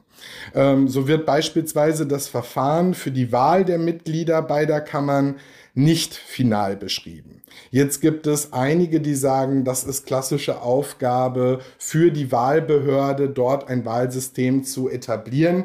Schaut man sich jedoch den Verfassungsentwurf der Expertenkommission an, die von dem tunesischen Präsidenten eingesetzt wurde, um eine Vorlage für das jetzt kürzlich abgehaltene Referendum zu liefern, fällt auf, dass in dieser äh, in diesem Entwurf viel stärker auf diese basisdemokratische Suprastruktur eingegangen wird und genau diese Mechanismen und die, ähm, die Partizipation von den Marginalisierten, wie es der Präsident auch immer, immer wieder sagt, genauer eingeht. Und das sind die Passagen, die sich jetzt im Verfassungsentwurf nicht mehr äh, wiederfinden. Es ist dann ja auch der Vorsitzende dieser Expertenkommission, der Jurist Sadok Belaid, hervorgetreten als prominentester Kritiker des Entwurfs. Was ist denn seine Kritik? Äh, weswegen äh, konnte er dann seinen akademischen Segen diesem Projekt, das er erstmal mitgestaltet hat, äh, am Ende dann doch nicht geben? Also zunächst einmal ist es richtig, dass der von Said eingeleitete verfassungsgebende Prozess eine Expertenkommission unter der Direktion von Sadok Belaid vorsah, die mit der Redaktion eines Verfassungsentwurfs betraut wurde der von Said jedoch nachträglich ähm, angepasst wurde. Und äh, Belaid im Anschluss äh, an die Veröffentlichung des Entwurfs durch Said warnte allgemein äh, von einer Verfassungsdiktatur, da äh, die von der Expertenkommission vorgelegte Verfassung weniger stark auf ein Präsidialsystem als auf ein hybrides Modell zwischen einem starken Präsidenten, ähm, aber auch basisdemokratischen Elementen mit mehr Checks and Balances zwischen den Gewalten abzielte. Und zudem wurden Exekutive, Legislative und Judikative in dem Belaidschen Entwurf äh, Gewalten und nicht nur Funktionen zugesprochen. Und im Entwurf der Expertenkommission, wie gerade bereits erläutert, wurde die direkte Wahl der Abgeordneten des Parlaments vorgesehen und stärker auf die Entscheidungsstruktur des Zweikammersystems eingegangen. Und dies wurde von Sayed in seinem Verfassungsentwurf gestrichen und ähm, viele Abläufe ähm, auch mit Blick auf die kommende Umsetzungsgesetzgebung bleiben entsprechend schwammig. Jetzt ist es bei einer Verfassung ähm, ja immer so, dass man sie liest und dann ein im Grunde auch idealistisches Bild bekommt, fast so etwas wie ein Selbstbild des Staates und dann äh, sich die Frage stellt, wie sieht die Verfassung dann in der Wirklichkeit, wie sieht die berühmte Verfassungswirklichkeit aus. Und daraus ergibt sich ja auch eine gewisse Vorsicht ähm, im Umgang mit solchen Texten. Und äh, in der modernen Welt gehört es ja auch äh, mittlerweile für die für Diktaturen selbstverständlich äh, zum Standard, auch Verfassungen zu haben, die auf dem Papier auch alle möglichen Gewährleistungen von Rechten einerseits, aber eben auch äh, institutionelle Vorkehrungen ähm, treffen.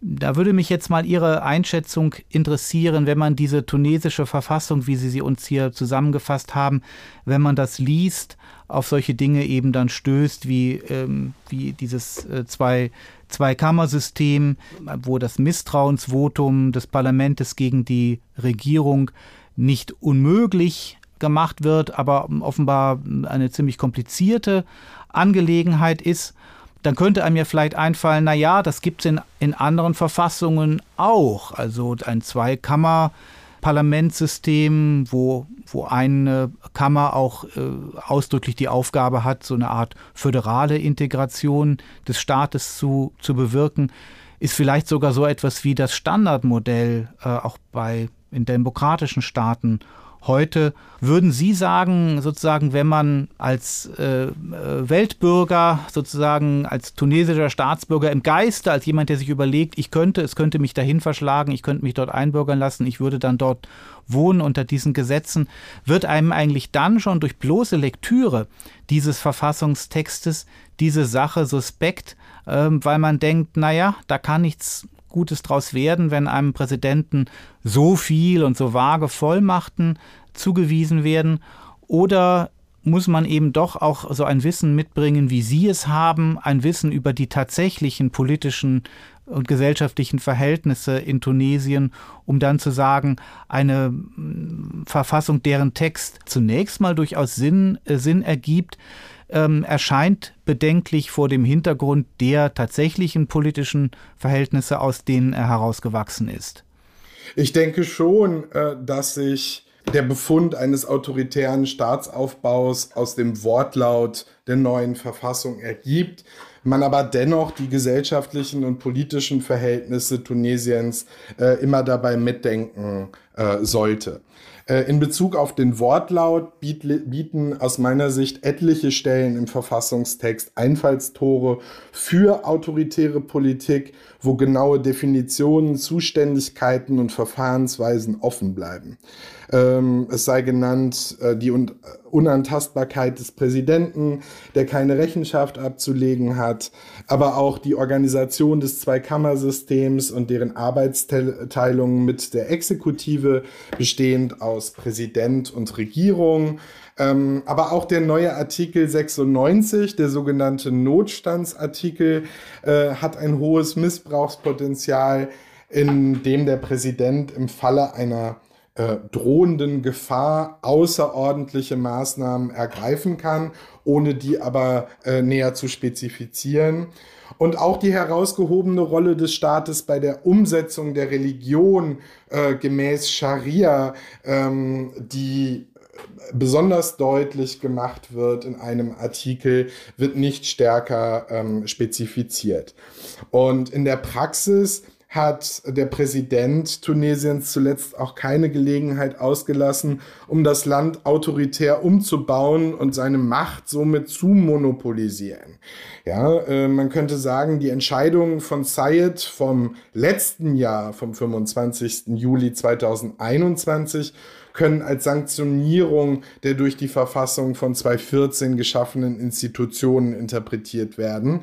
Äh, die nach Ansicht von ihm für eben genau die multidimensionalen Probleme, sprich Gesundheit, äh, Finanzen, Soziales, aber eben auch die politische Krise verantwortlich ist. Und äh, nur um ein paar Beispiele zu nennen, ähm, äh, für den monopolistischen Zugriff Sayeds auf das Land. Äh, Im Februar diesen Jahres löste Sayed den obersten Justizrat auf.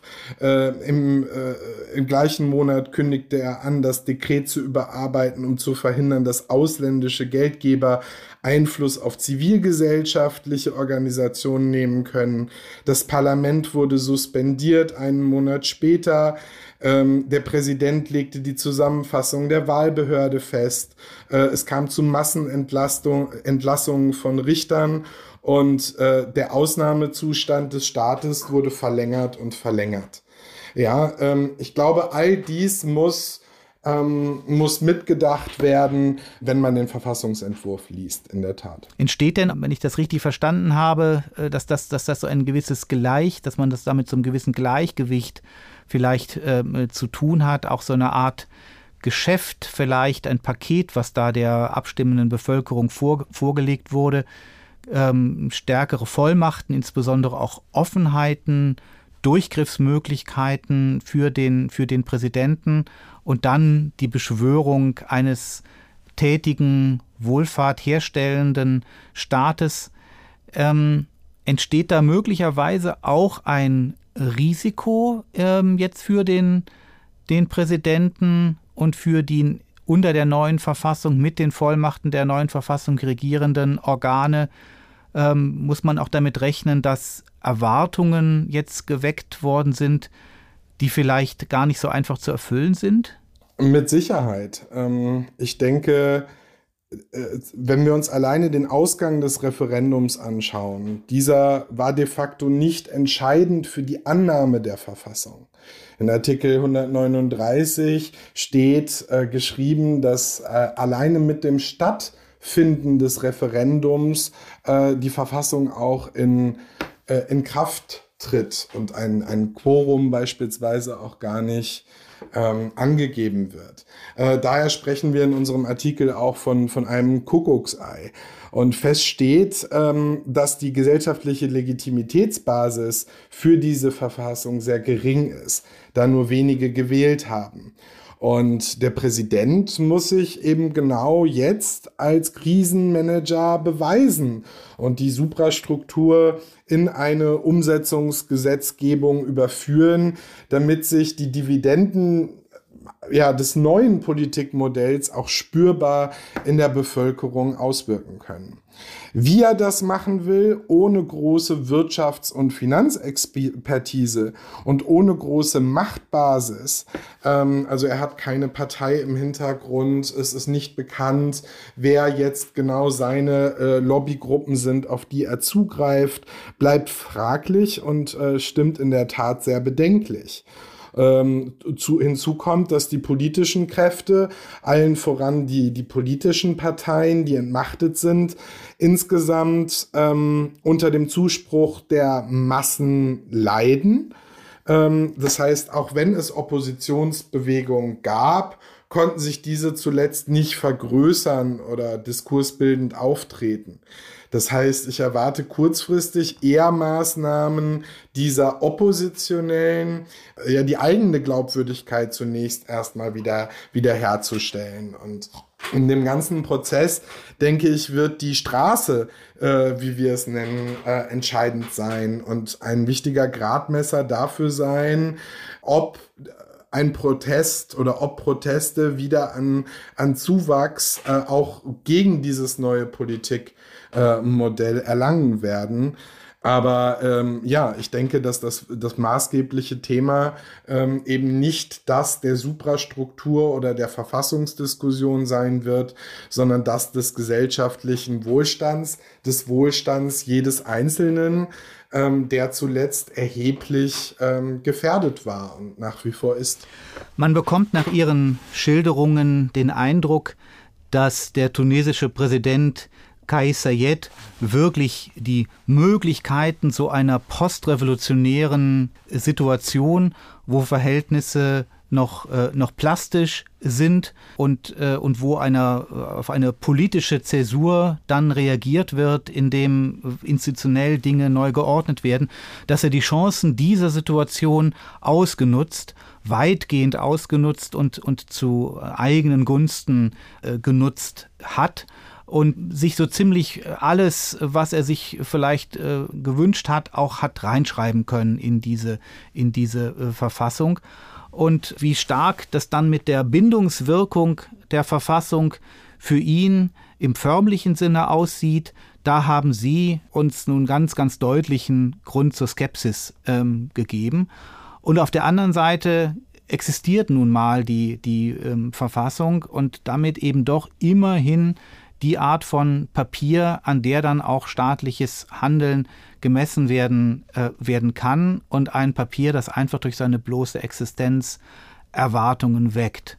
Und insofern kann ich mir dann doch gut vorstellen, dass wir vielleicht äh, in nicht allzu ferner Zukunft, auch der arabische Frühling von 2010 hat zumindest ja die Beobachter im Westen dann auch in seiner Plötzlichkeit überrascht.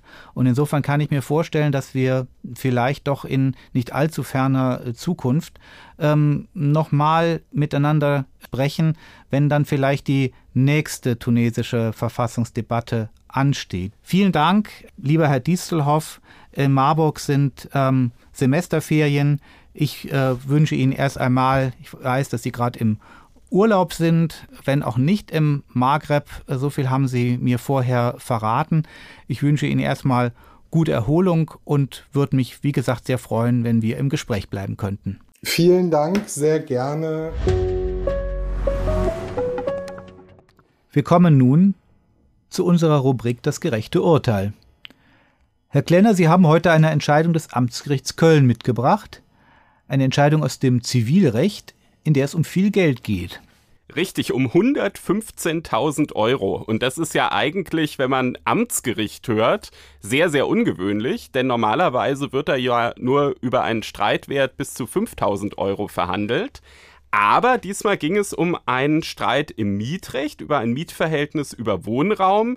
Und dann sind die Amtsgerichte ja immer zuständig und daher ähm, auch die Zuständigkeit bei diesem hohen Streitwert. Ja, worum ging's denn? Wahrscheinlich nicht um Schönheitsreparaturen oder bei, der, bei dieser Summe. Nee, nee, ging nicht um Schönheitsreparaturen. Es ging um ähm, eine Mietsicherheit. Also man, man kann auch Kaution sagen und um ein Mietverhältnis, was sehr, sehr lange zurückgeht. Und zwar im Jahr 1960 hatte ähm, ein Paar mit einer Wohnungsbaugesellschaft einen Mietvertrag geschlossen und 800 D-Mark äh, Kaution an den Vermieter gezahlt. Und der Vermieter, also diese Wohnungsbaugesellschaft, durfte das anlegen in Aktien und hatte in den Mietvertrag reingeschrieben, ähm, ja, wenn dann das Mietverhältnis aufgelöst wird, dann können wir entscheiden, ob wir euch entweder diese 800 D-Mark zurückgeben oder die Aktien. Hat sich das also selber äh, vorbehalten.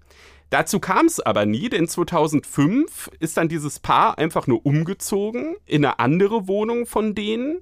Man hat die Bestimmungen des Mietvertrages von 1960 weitgehend übernommen, zumindest sinngemäß. Und äh, 2018 sind dann die Mieter gestorben und äh, die Tochter, die Erbin, hat dann gesagt, ja, jetzt hätte ich aber gerne die Aktien zurück. Und die Wohnungsbaugesellschaft hat gesagt, nee, nee, wir haben doch das Wahlrecht, wir geben nur die umgerechneten 800 D-Mark zurück. Und das hat sich halt sehr vom Wert unterschieden, denn die Aktien waren eben mittlerweile 115.000 Euro wert. Und ähm, ja, 800 D-Mark, das sind nur rund äh, 409 äh, Euro. Also da gab es einen beträchtlichen Unterschied. Und wie hat das Gericht entschieden? Das äh, Gericht hat tatsächlich gesagt, die Wohnungsbaugesellschaft muss die Aktien im Wert von 115.000 Euro rausrücken. Grund dafür ist Paragraph 551 Absatz 3 Satz 3 BGB. Da steht nämlich drin, dass die Mietsicherheit unabhängig von der Anlageform dem Mieter zusteht. Und damit war diese Klausel im Vertrag eben unwirksam. Und das finden Sie nicht nur nach dem Buchstaben ähm, des BGB richtig, sondern auch gerecht. Ich finde das auch gerecht, weil diese Mietsicherheit ja dazu dient, dass der Vermieter, wenn jemand auszieht, nicht in die Röhre guckt, wenn dann die Wohnung irgendwie ähm, total unmöglich hinterlassen ist. Aber das war ja hier nicht der Fall. Und es ist nicht so, dass jetzt der Vermieter mit dieser Mietsicherheit, mit der Kaution irgendwie Geld verdienen soll. Und deshalb stehen eben die Erträge auch nach meinem Gerechtigkeitsempfinden dem Mieter zu. Warum haben Sie das Urteil für unsere Sendung ausgewählt? Ich habe das ausgewählt, weil als ich es gelesen habe, habe ich mir echt gedacht, wenn das jetzt ein Prüfer liest, ähm, der macht sofort einen Klausurvorschlag fürs zweite Staatsexamen. Denn ähm, die Amtsrichter, die haben da richtig gezeigt, was sie sozusagen juristisch drauf haben. Es gab so verschiedene Dinge, die man auch sehr, sehr gut abprüfen kann. Zum einen ging es ja um Vertragsauslegung. Es gab einmal diesen alten Vertrag von 1960, dann den neuen Mietvertrag von 2005.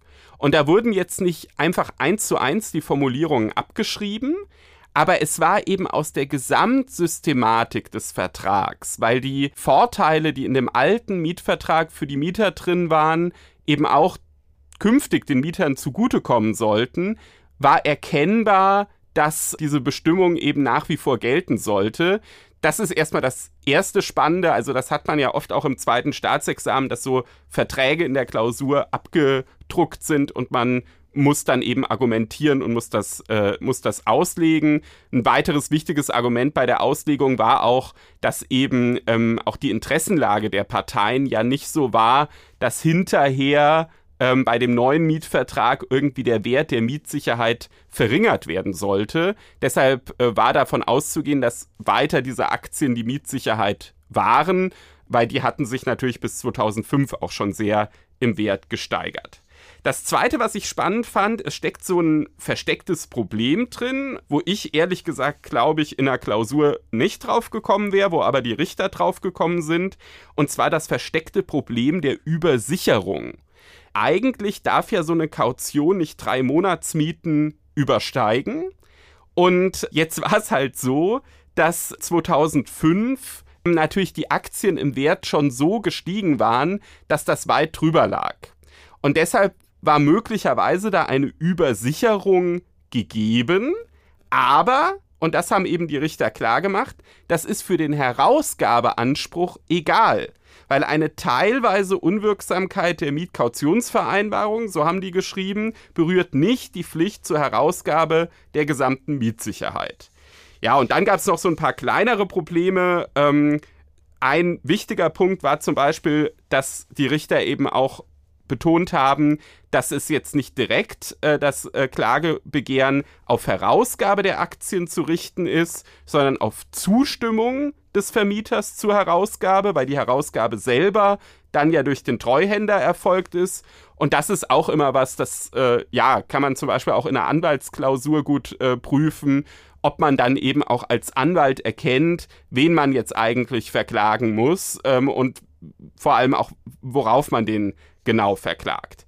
Ja, also alles in allem ein sehr, sehr schönes, prüfungstaugliches Urteil. Ich werde sogar mal das Aktenzeichen sagen, und zwar ist das 203 C 199 21. Sage ich normalerweise nicht immer bei den Urteilen, aber wer sich das mal angucken will, sowohl als Prüfer oder auch als Examenskandidat, der äh, kann das wirklich machen und dann einfach dieses Urteil auch mal suchen in den einschlägigen Datenbanken. Ja, vielen Dank. Und ich glaube, ich werde nach der Rückkehr äh, nach Köln nachher dann mal meinen Mietvertrag äh, suchen und nachsehen, ob da möglicherweise auch die Anlage der Mitsicherheit in Aktien äh, vorgesehen ist. Aber ich äh, fürchte, obwohl mein Vermieter, glaube ich, auch schon im Jahr 1960 ähm, tätig war, ist äh, dieses äh, schöne Institut äh, da jetzt nicht mehr äh, überführt worden. Ja, so ein bisschen bin ich darüber ja auch ganz froh, Herr Barners, weil sonst sind Sie vielleicht so reich, dass Sie dann bei der FAZ kündigen und äh, mit mir gar nicht mehr diesen Podcast machen und das wäre natürlich sehr schade. Herr Barners hat zu Beginn gesagt, dass wir uns zum Ende mit dem Schönen, mit dem Feuilletonistischen beschäftigen. Und das wollen wir auch machen. Es geht nämlich um einen literarischen Kommentar zum Grundgesetz. Herr Barners, was ist ein literarischer Kommentar zum Grundgesetz? Was hat es damit auf sich? Er erscheint am 22. August im Verlag CH Beck. Und da werden jetzt sicher viele Hörer sagen, ja, das ist jetzt ja nichts Besonderes, denn im Verlag CH Beck erscheinen ja sehr viele angesehene Kommentare zu Gesetzen und auch zum Grundgesetz, den man gar nicht aus dem Weg gehen kann. Dieser Kommentar, herausgegeben von Georg M. Oswald, wird allerdings nicht im juristischen Verlag, sondern im äh, Sachbuchverlag, im geisteswissenschaftlichen Teil des Verlags CH Beck erscheinen und ist aufgebaut schon wie ein in Anführungszeichen normaler, ein fachlicher Kommentar, beginnt ähm, mit, äh, mit äh, einer Kommentierung der Präambel und arbeitet sich dann ähm, durch den ganzen Text des Grundgesetzes durch. Und die Idee des Herausgebers, Georg M. Oswald, der, der selber lange äh, in, in München als, als Rechtsanwalt gearbeitet hat und nebenher Schriftsteller gewesen ist. Und er hatte die Idee, mal einer Sache nachzugehen, die er aus dem Jurastudium kannte. Er sagte er, ja, da begegnet man der Figur des Nichtjuristen. Der Nichtjurist, das ist jemand, der immer nur zufällig das Recht richtig versteht, der eigentlich nicht das begriffliche Handwerkszeug hat und bestenfalls äh, dann eben wie das, wie das berühmte blinde Horn dann auch mal im Ergebnis richtig liegt, obwohl er gar nicht weiß, wie er da hingekommen ist. Und jedenfalls beim Grundgesetz dachte sich Oswald, was ja doch ähm, sich an alle Bürger richtet, was alle Bürger verstehen sollten, da könnte man auch mal die Probe machen, können nicht auch Nicht-Juristen, jedenfalls dann, wenn sie schreiben können, wie Schriftsteller oder Journalisten, Leute, die im weitesten Sinne Literatur produzieren, könnten nicht auch Nicht-Juristen äh, mal den Versuch machen, zu, zu verständlich zu machen, was im Grundgesetz drinsteht und dann hat er dieser Probe noch einen zweiten Teil sozusagen beigegeben. Gibt es nicht vielleicht auch bei den Fachleuten, bei den Gelehrten, vielleicht sogar den besonders gelehrten Juristen, Professoren, ähm, herausgehobene Richter, äh, Leute, die einen Ehrgeiz haben könnten, mal das Recht ein bisschen anders zu erklären, nämlich so, dass die Nichtjuristen es verstehen. Wie haben das denn die Autoren dann gemacht? Also ähm, vor allem waren ja viele Schriftsteller dabei. Was hatten die so zu einzelnen ähm, Grundgesetzartikeln zu sagen? Ja, es war ihnen eigentlich völlige Freiheit gelassen, wie das dann ja auch der Literatur wissen wir ja, nach Artikel 5 ähm, sind die Kunst und die Wissenschaft frei. Das galt denn jetzt hier natürlich in so einem ganz emphatischen Maße auch. Sie, sie hatten gar keine Vorgaben. Ähm, Oswald wollte eigentlich nur, dass sie im Grunde einen, einen subjektiv persönlichen ähm, Zugang wählen, also das Gegenteil von dem tun, was man tut, wenn man ein, ein, ein Handbuch oder ein Lehrbuch im, im Ideal vor Augen hat.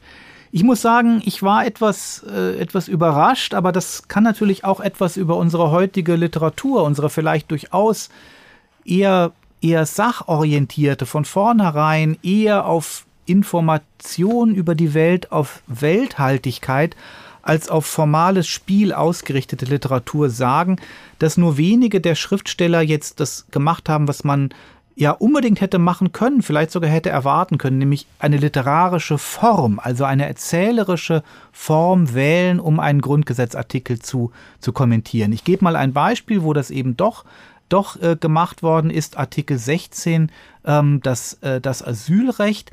Da hat die Schriftstellerin Annette Pehnt Fälle genommen, in denen eben das Asylrecht zur Anwendung gekommen ist, und zwar Fälle aus der Zeitung oder aus der Medienberichterstattung und hat das im Grunde, hat die im Grunde abgeschrieben mit ihrer Lakonie, also sozusagen eigentlich vor allem die Tatsachen dann geschildert, um sozusagen die Fallgeschichten, für die so etwas wie die Asylrechtsnorm ähm, gemacht ist, in ihrem ganzen Pathos, das sich dann ergibt, wenn man sozusagen die Tatsachen für sich selber sprechen lässt, aber in gewissem Sinne literarisch gekonnt, nämlich auf den erzählerischen Kern ähm, äh, zurückgeführt. Aber das ist, das ist fast schon die Ausnahme.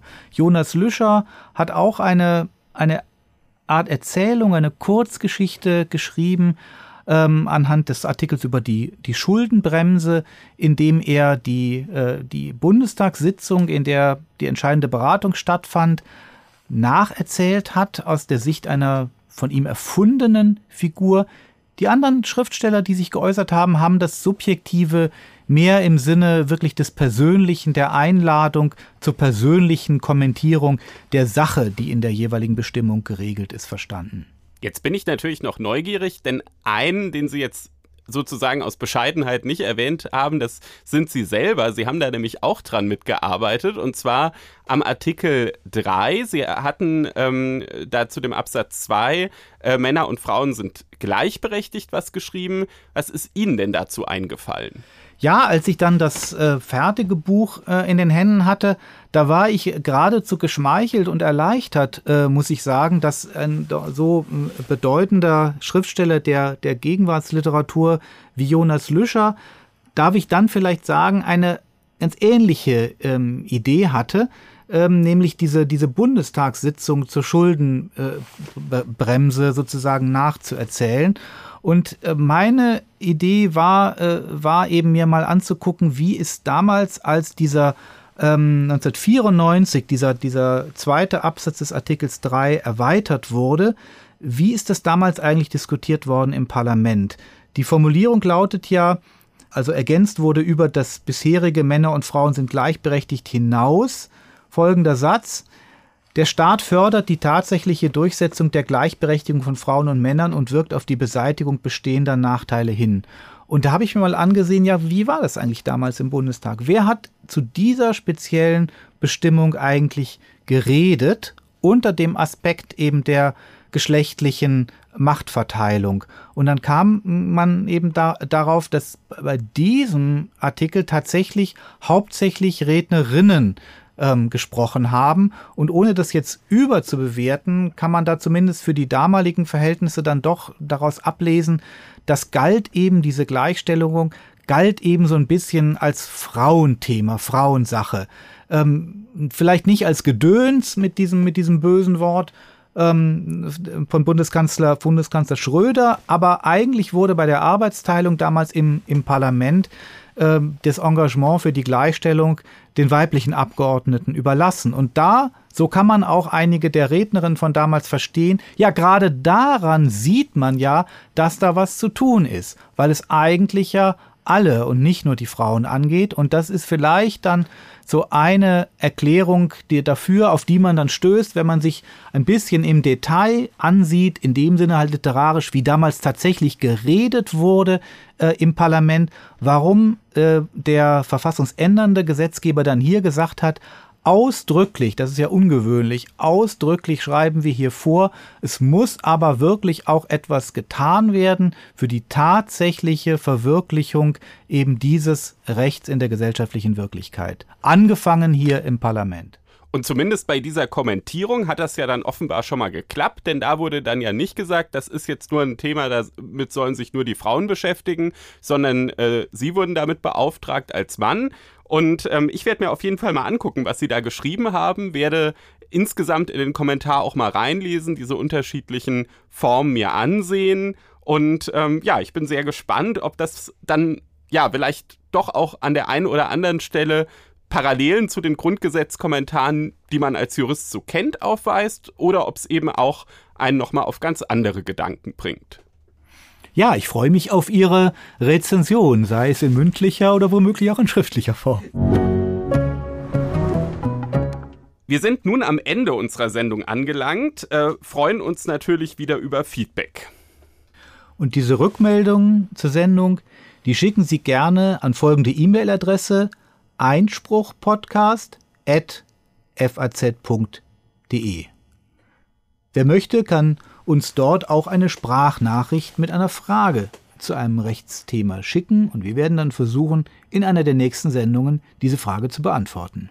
Diese Hörerfragen greifen wir ja immer wieder regelmäßig auf und genauso regelmäßig weisen wir auch darauf hin, dass das Justiziariat der FAZ ähm, jederzeit sich freut über Bewerbungen für eine Referendarstation unter frankfurterallgemeine.de, also Frankfurter Allgemeine in einem Wort geschrieben, slash Referendariat, äh, gibt es dann die Möglichkeit, sich da zu informieren und sich dann auch zu bewerben. Mir bleibt nur, mich bei Ihnen, liebe Hörerinnen, liebe Hörer, zu bedanken fürs Zuhören und wir beide wünschen Ihnen beim schönen Wetter eine schöne Woche.